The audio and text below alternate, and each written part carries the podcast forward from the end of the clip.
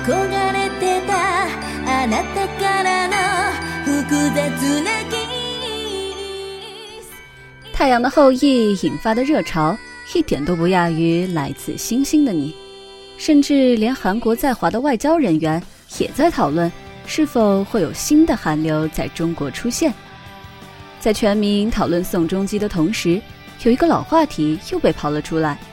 日本的流行文化 是否已经落伍了呢？風が通り抜ける空見上げれば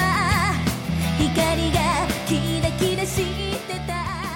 何食韩流与日流到底谁更强一点？这是一个非常有趣的话题。韩流和日流在此之前呢，其实是鄙视链上的两个环节。看韩剧的不看日剧，看日剧的又看不起看韩剧的剧迷， 这个是国内网络讨论中非常常见的现象。喜欢日剧的会列举很多例子来支持日本文化的逼格，包括十多次奥斯卡奖和九次格莱美奖。但文化的流行性，毕竟不能依靠豆瓣打分来判定呀。但其实从海外影响力来看，很难去直观的比较日韩文化到底哪个风头更盛。在伊朗，朱蒙取得了百分之八十的收视率；在缅甸，昂山素季邀请《星梦奇缘》的主演安在旭共进晚餐，这都彰显了韩国流行文化的威力。但是也不能忽视日本动漫和游戏 IP 的海外影响力。在今年美国超级碗决赛中，最吸引目光的就是皮卡丘的广告；而在中国，动画电影《哆啦 A 梦》成为有史以来票房第二高的海外动画电影，《火影忍者》剧场版轻松破亿的成绩，尽管比不了美国大片，但是超过在中国放映的韩国电影还是很轻松的。而且最近两年，日剧也有杀回马枪的趋势，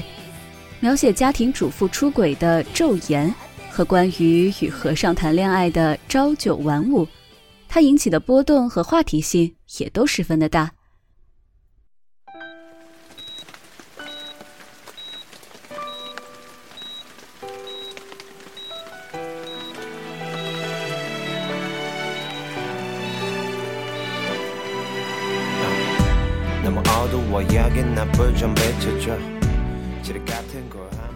在阡陌看来是流和寒流的争议。主要还是由于日韩文化的主打点不同所导致的。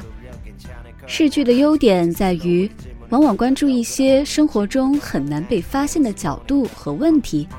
而与韩剧主要围绕年轻男女的爱情相比，这一类的日剧显然比较容易赢得高知识阶层的关注。但与此同时，它的受众面也就狭小了。其实，相比日剧迷和韩剧迷之间的摩擦，日韩的一些相关人士其实是有点互相羡慕的。韩国人呢，就羡慕日本流行文化在较高层次群体当中的影响力，而日本人也羡慕韩国流行文化的接地气。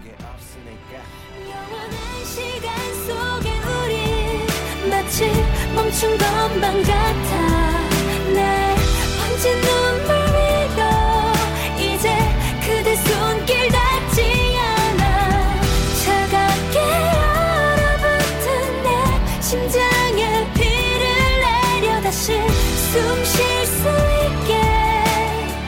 악몽 속에서 날 깨워줘 其实日流和韩流这两者也并没有高下，只不过都是一种市场行为罢了。不过说起来，韩国流行文化的影响力也越来越突破大众的层面，开始能够影响到一些更精英的群体，这也是一个不争的事实。 这一次很明显，过去很多只看美剧的网友也开始称赞《太阳的后裔》，连国内传统的军事媒体都在讨论宋仲基的话题。从这个角度来说，不得不承认，与过去不同，最近这两年韩流也正在触动过去没有触动到的人群。 차갑게 얼어붙은 내 심장에 피 那些松懈